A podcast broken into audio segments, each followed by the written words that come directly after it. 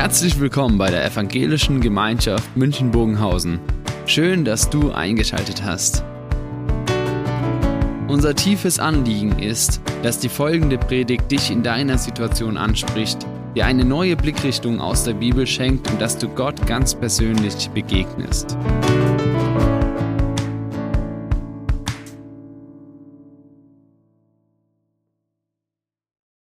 Freue mich, dass ich heute bei euch die Predigt halten kann und äh, viele sind auf der Gemeindefreizeit, was ja ein wichtiger Vorgang ist.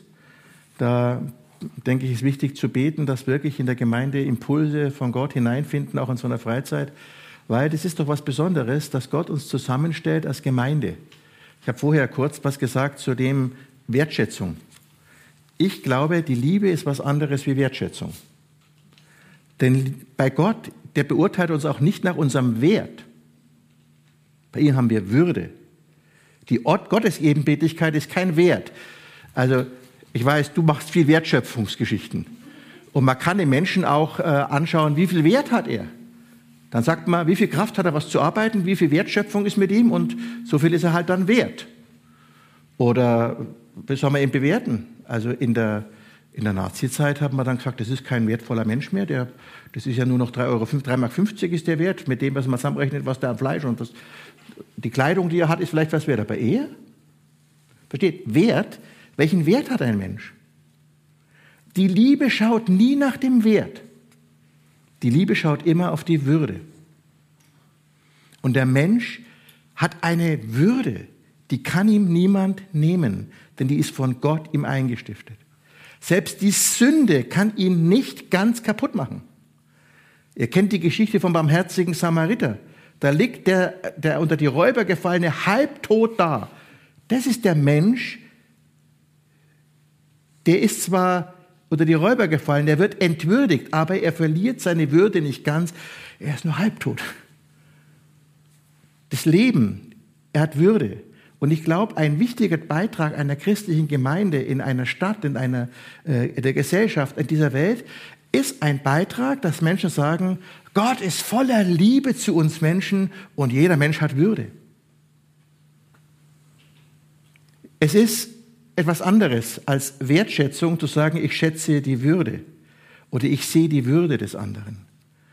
Äh, und ich glaube, dass wir, wenn wir diese Veränderung entdecken in unserem Leben, das ist die Veränderung von einen schönen Blick zu bekommen, dass jemand sagt, du bist super, oder jemand zu erfahren, der mich liebt.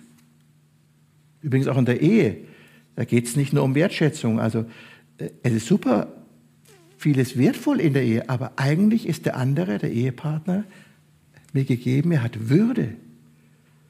Und er ist mir gegeben, dass ich ihm helfe, zu seiner Würde zu finden. So wie es im Psalm 23 heißt.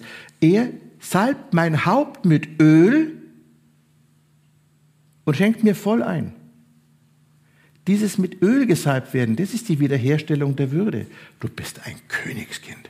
Du bist ein König. Du bist voller Würde. Ich lese einen Predigtext heute aus Markus 5. Jesus berührt Menschen. Markus 5. Und als Jesus im Boot wieder ans andere Ufer gefahren war, versammelte sich eine große Menge bei ihm und er war am Meer.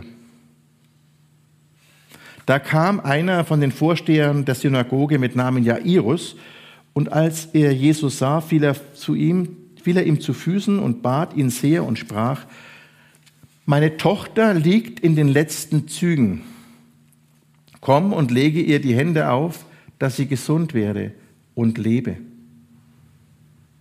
Und er ging hin mit ihm und es folgte ihm eine große Menge und sie umdrängten ihn. Als er noch redete, kamen Leute vom Vorsteher der Synagoge und sprachen, deine Tochter ist gestorben. Was bemühst du weiter den Meister?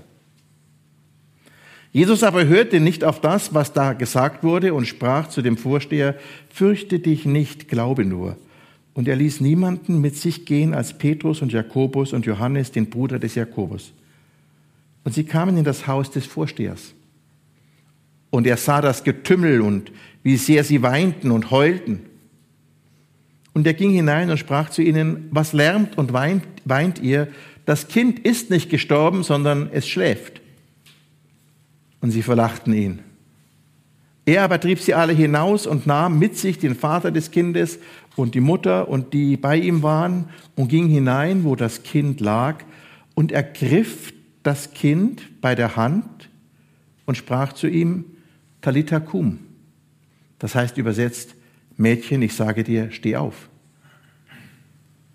Und sogleich stand das Mädchen auf und ging umher. Es war aber zwölf Jahre alt. Und sie entsetzten sich sogleich über die Maßen. Und er gebot ihnen streng, dass es niemand wissen sollte und sagte, sie sollten ihr zu essen geben. Jesus berührt ein Mädchen, das vor wenigen Stunden, vielleicht auch ein paar mehr, den letzten Tag nach einer schweren Krankheit gestorben war. Er ergreift ihre Hand und spricht mit ihr, Mädchen, ich sage dir, steh auf. Und das Mädchen steht auf und läuft umher. Jesus sagt, gebt dir etwas zu essen. Ein Wunder ist geschehen. Das ist eine berührende und eine aufwühlende Geschichte. Was, am Haus, was im Haus des Jairus geschieht, wirft ein ganz neues Licht auf unser Sterben und den Tod. Es ist furchtbar, wenn ein Kind mit zwölf Jahren stirbt. Aber das geschieht in dieser Welt. Alle Menschen sind von Geburt an vom Tod bedroht. Keiner weiß, wie lang sein Leben ist. In der Geschichte hören wir von einer gut funktionierenden Familie und Nachbarschaft. Das Kind ist gestorben und sofort kommen die Freunde und Nachbarn und Angehörige ins Haus. Sie stehen der trauernden Mutter bei, sie sind ihr nahe und geben ihr Halt. Der Vater ist noch unterwegs, aber sie haben ihn schon benachrichtigt alle im Haus versuchen zu trösten, wenn das überhaupt möglich ist. Als Jesus in dieses Trauerhaus kommt, verhält er sich nicht wie die anderen Trauernden. Er sagt, was lärmt und weint ihr? Das Kind ist nicht gestorben, sondern es schläft. Als die Leute das hören, lachen sie Jesus aus. Sieht er denn nicht, was hier geschehen ist? Das Mädchen ist nicht tot, das Mädchen ist tot, nicht scheintot. Das Mädchen ist tot, nicht scheintot. Es wird schon zur Beerdigung vorbereitet. Die Beerdigungsgebete haben schon begonnen. Tod ist tot, da ist nichts mehr zu machen. Jesus, jede Hilfe kommt hier zu spät. Als die Boten dem Vater Jairus die Nachricht vom Tod seiner Tochter überbringen, sagen sie das auch. Deine Tochter ist tot, da kann keiner mehr helfen, bemühe den Meister nicht weiter. Der Vater hatte sich auf den Weg gemacht, um Hilfe für die schwerkranke Tochter zu holen. Er hat von Jesus gehört und ihn vielleicht auch schon gesehen. Er sucht Jesus und er findet ihn und bittet, meine Tochter liegt in den letzten Zügen. Komm, lege ihr die Hand die Hände auf, dass sie gesund werde und lebe. Der Vater hofft, dass eine Berührung von Jesus Heil und Leben bringt. Jesus hat oft Kranke geheilt. Und so ein Wunder erbittet der Vater für seine Tochter, die in den letzten Zügen liegt. Wir können das nachempfinden, diese Sorge des Vaters um seine Tochter, die Hilflosigkeit, die sich in den letzten Tagen immer mehr gesteigert hat. Und dann hat er sich auf den Weg gemacht. Er kommt mit diesem großen Zutrauen zu Jesus. Er bittet Jesus um Hilfe. Jesus sagt ja. Er macht sich mit Jairus auf den Weg, um in sein Haus zu gehen. Er will helfen. Der Evangelist Markus erzählt, dass sich auf dem Weg noch eine weitere Berührungsgeschichte ereignet. Auf dem Weg wird Jesus von einer Frau berührt, die seit zwölf Jahren krank ist. und sie wird gesund. Es kommt zu einem Gespräch zwischen der Frau und Jesus. Für den Vater Jairus ist das eine Verzögerung auf dem Weg. Jesus wird aufgehalten und dann erreicht ihn diese Nachricht, deine Tochter ist gestorben. Jesus muss nicht mehr kommen, er kommt zu spät. Jesus kriegt mit, was die Leute sagen. Aber er hört nicht darauf. Die Leute sagen, wenn ein Mensch gestorben ist, dann kann auch Jesus nicht mehr helfen. Aber Jesus wendet sich auch jetzt nicht ab. Er will den Weg mit Jairus weitergehen. Dieser Weg ist für Jairus ein Weg voll Zutrauen zu Jesus. Und für Jesus ist der Weg, ist es der Weg, um die Tochter des Jairus mit seinen Händen zu berühren, so wie er von Jairus gebeten wurde. Er kommt zu Hilfe. Und seine Hilfe kommt spätestens rechtzeitig. Jesus sagt zu Jairus, fürchte dich nicht, glaube nur. Das ist zuerst ein Wort gegen die Furcht. Furcht kann uns lähmen, kann uns niederschlagen, macht uns unfähig zum Handeln. Und mit dieser schrecklichen Todesnachricht fährt dem Vater Furcht und Schrecken in Herz, Seele und Gemüt. Wie soll er jetzt seinen Weg weitergehen? Diese Nachricht erschüttert, bestürzt und lähmt. Jesus sagt, fürchte dich nicht, weil Jesus da ist, weil er mit Jairus spricht und mit ihm auf dem Weg bleibt, darum verliert die Furcht ihre Macht und Kraft fürchte dich nicht, glaube nur. So stärkt Jesus den Glauben bei Jairus. Er soll seinen Weg mit Vertrauen, mit Zuversicht und Mut gehen. Glaube nur. Das ist, was Jesus von uns erwartet. Glauben. Er sagt zu jedem von uns, vertraue mir, schau auf mich, denn ich bin da und ich gehe den Weg mit dir. Jesus geht nun mit Jairus in sein Haus. Er nimmt nur Johannes, Jakobus und Petrus mit. Diese drei will er als Zeugen dabei haben. Jesus geht zum Sterbebett des Mädchens. Nur die Mutter, der Vater und seine drei Jünger sind dabei. Jetzt erfüllt er die Bitte des Jairus. Er berührt das Mädchen mit seinen Händen. Er greift es bei der Hand und sagt, Talita kum. Das ist aramäisch und heißt, Mädchen, ich sage dir, steh auf. Und das Mädchen steht auf und geht umher. Alle, die das sehen und erleben, sind erschüttert. Ein großes Entsetzen ergreift alle. Warum eigentlich? Sie sind in diesem Moment der Zukunft begegnet, der Auferstehung der Toten. Jesus sagt ganz nüchtern, gebt dem Kind etwas zu essen. Sie ist wieder unter den Lebenden angekommen. Was hier geschieht, ist wie ein Vorzeichen für die Auferstehung von Jesus. Jesus wird auch sterben in Jerusalem. Er wird gekreuzigt. Er schreit laut auf und stirbt. Das ist auch kein Scheintod. Die Soldaten stechen ihm mit der Lanze in die Seite und es kommt Wasser und Blut aus seiner Seite. Er ist tot.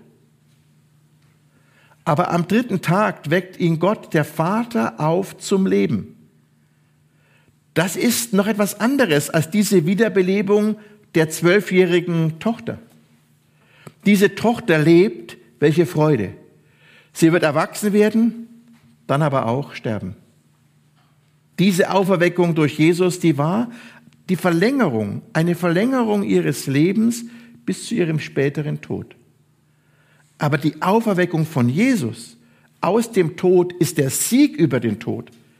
Jesus lebt und sein Leben hat kein Ende mehr. Dieses neue Leben will er uns schenken. Wie geschieht das?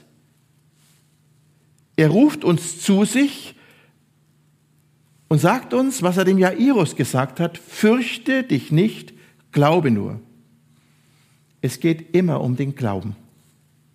Glauben ist die Bereitschaft, den Weg unseres Lebens zusammen mit Jesus zu gehen. Mit ihm in unser Haus, in unsere Arbeit, in unsere Familie. Ihm sollen wir vertrauen und ihn dürfen wir bitten, dass er uns berührt, damit wir Leben empfangen und heil werden. Und Jesus berührt uns auch heute auf vielfältige Weise. Ich nenne nur drei Weisen, wie Jesus uns berührt. Jesus berührt uns, er vergibt uns unsere Sünde. Liebe Freunde, wenn Jesus zu uns kommt, dann sieht er alles, was in unserem Leben geschehen ist und geschieht. So wie er im Haus des Jairus das Getümmel, die Tränen und das Heulen sieht, so sieht er in unserem Leben alles, was durch unsere Schuld verdorben wurde, was uns und anderen die Tränen in die Augen treibt. Er sieht unsere Sünde, das, was wir an Unrecht getan haben und was wir an Gutem unterlassen haben. Er kennt unsere Worte, die andere zerstört haben, die Lügen, denen wir geglaubt haben. Er sieht alles und er greift uns bei der Hand und sagt, komm, steh auf. Ich vergebe dir deine Sünde. Lebe mit mir in Gerechtigkeit und Frieden. Jedes Mal, wenn wir den Zuspruch der Vergebung hören, berührt uns Jesus und es ereignet sich in unserem Leben das Wunder einer Auferweckung. Du darfst leben, fürchte dich nicht, glaube nur. Wo kann man diesen Zuspruch der Vergebung hören? In Gottesdiensten? Aber der schönste Ort ist der Ort, wo zwei oder drei in seinem Namen zusammen sind, und zwar wirklich zwei oder drei, wo über die Sünde meines Lebens ich reden kann und der andere mir, weil Jesus da ist, sagen kann, dir ist deine Sünde vergeben. Das nennt man Beichte. Dort an diesem Ort, wo wir das erleben, berührt uns Jesus und es wird alles neu. Er berührt uns und es ist wie eine Auferweckung. Eine andere Berührung durch Jesus hat sich in unserem Leben schon ereignet als wir getauft wurden. Da hat Jesus uns mit dem Wasser berührt, das in seinem Auftrag verwendet wird. So hat er uns unter seine Herrschaft gerufen. So befreit er uns von allen Mächten des Bösen, der Gewalt und des Unrechts. Liebe Freunde, wenn, wir, wenn ihr getauft seid, dann fürchtet euch nicht, glaubt nur. Vertraut, vertraut euch der Herrschaft von Jesus wieder an und bekennt es laut, Jesus Christus ist mein Herr. Und die ihr nicht getauft seid, kommt und bittet um die Taufe. So wie Jairus Jesus gebeten hat, seiner Tochter die Hände aufzulegen. Lasst euch taufen. Und noch eine dritte Art, wie Jesus uns berührt. Wir erleben die Berührung durch Jesus, wenn wir gesegnet werden. Das erleben Kinder durch ihre Eltern, wenn sie am Morgen oder Abend gesegnet werden. Und in vielen Familien ist es so, dass die Hand auf die Kopf oder auf die Schulter gelegt wird und sie einen Segen bekommen, wenn sie gehen oder am Abend, bevor sie ins Schlafen gehen. Gesegnet werden das erleben wir auch im Raum der christlichen Gemeinde und Kirche. Am Ende des Gottesdienstes empfangen wir gemeinsam den Segen. Und manche kommen in den Gottesdienst und sagen, das ist der wichtigste Moment. Ich will gesegnet werden. Warum? Weil da berührt mich Jesus. Und ich brauche diese Berührung. Und manchmal werden wir auch ganz persönlich gesegnet. Da werden uns die Hände auf den Kopf gelegt oder auf die Schulter gelegt. Und wir werden im Auftrag von Jesus Christus gesegnet.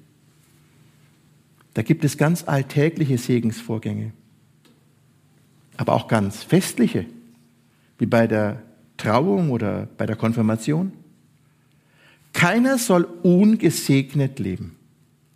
fürchte dich nicht, glaube nur. Vertrau dich Jesus und seinem guten Wort an. Mit seinem Segen berührt er dich und nimmt dich bei der Hand, richtet dich auf und sagt, steh auf, iss und trink, sonst ist der Weg für dich zu weit. Wie kann man sich diesen Segen bewahren? Der Segen ist immer ein Zuspruch von Jesus in mein Leben hinein. Wo finde ich diesen Zuspruch gewiss und immer? Wenn ich in der Heiligen Schrift lese, komme ich in diese Berührung des Segens von Jesus.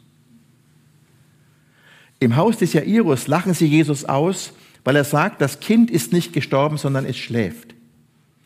Jesus nennt den Tod einen Schlaf. Das ist das, was Jesus zum Tod und zum Sterben sagt. Auch zu unserem Sterben. Der Tod ist ein Schlaf, aus dem uns kein Mensch mehr wecken kann, aber ein Schlaf, aus dem Jesus uns aufwecken wird. Im Neuen Testament wird von denen, die gestorben sind, gesagt, sie sind entschlafen. 1. Thessalonicher Kapitel 4. Wir wollen euch aber nicht im Ungewissen lassen über die, die da schlafen, damit ihr nicht traurig seid wie die anderen, die keine Hoffnung haben. Die Christen haben darum, anders als viele in ihrer heidnischen Umgebung, aber verbunden mit dem ganzen Volk Israel, ihre Toten nicht verbrannt, sondern ins Grab gelegt. Und diese Gräber nannten sie Schlafplätze oder Ruhestätten. Die Entschlafenen werden ins Grab gebettet. Ihr Leib wartet auf Jesus, der unseren Leib mit einem Wort von den Toten auferwecken wird. Wenn Jesus wiederkommt, dann werden die Toten auferstehen aus ihren Schlafstätten. Er wird uns aufwecken. Diese Geschichte von der Tochter des Jairus ist ein Vorzeichen von dem, was Jesus tun wird. Er weckt uns vom Tod auf zum Leben. Er weckt uns auf, der Tod ist nur ein Schlaf. Liebe Freunde, unseren täglichen Schlaf kennen wir und jeden Morgen stehen wir auf. Wenn wir sterben, dann wird Jesus uns sofort aufnehmen. Er lässt die, die mit ihm auf dem Weg waren und ihm vertraut haben, nicht los. Auch im Sterben nicht und im Tod nicht. Er nimmt uns auf in sein Haus im Himmel. Dort hat er Wohnungen für uns vorbereitet. So hat er auch am Kreuz dem, zu dem einen gesagt, der mit ihm gekreuzigt wurde und der ihn bittet, an ihn zu denken, heute noch wirst du mit mir im Paradies sein. Jesus geht mit uns den Weg und er führt uns wie der gute Hirte durch das Tal des Todes zum Leben. Aber unser Leib, der schläft bis zur Auferweckung in seinem Grab. Für all das ist die Auferweckung des, der Tochter des Jairus ein Vorzeichen. Ein Vorzeichen, das uns aufruft, zuruft, uns zu freuen an diesem, in diesem Leben, das Gott uns auf dieser Erde schenkt. Iss und trink. Es ist gut zu leben. Und es ist ein Zuruf, uns zu freuen auf das ewige Leben, zu dem uns Jesus führt. Er ruft uns zu, fürchte dich nicht, glaube nur. Amen.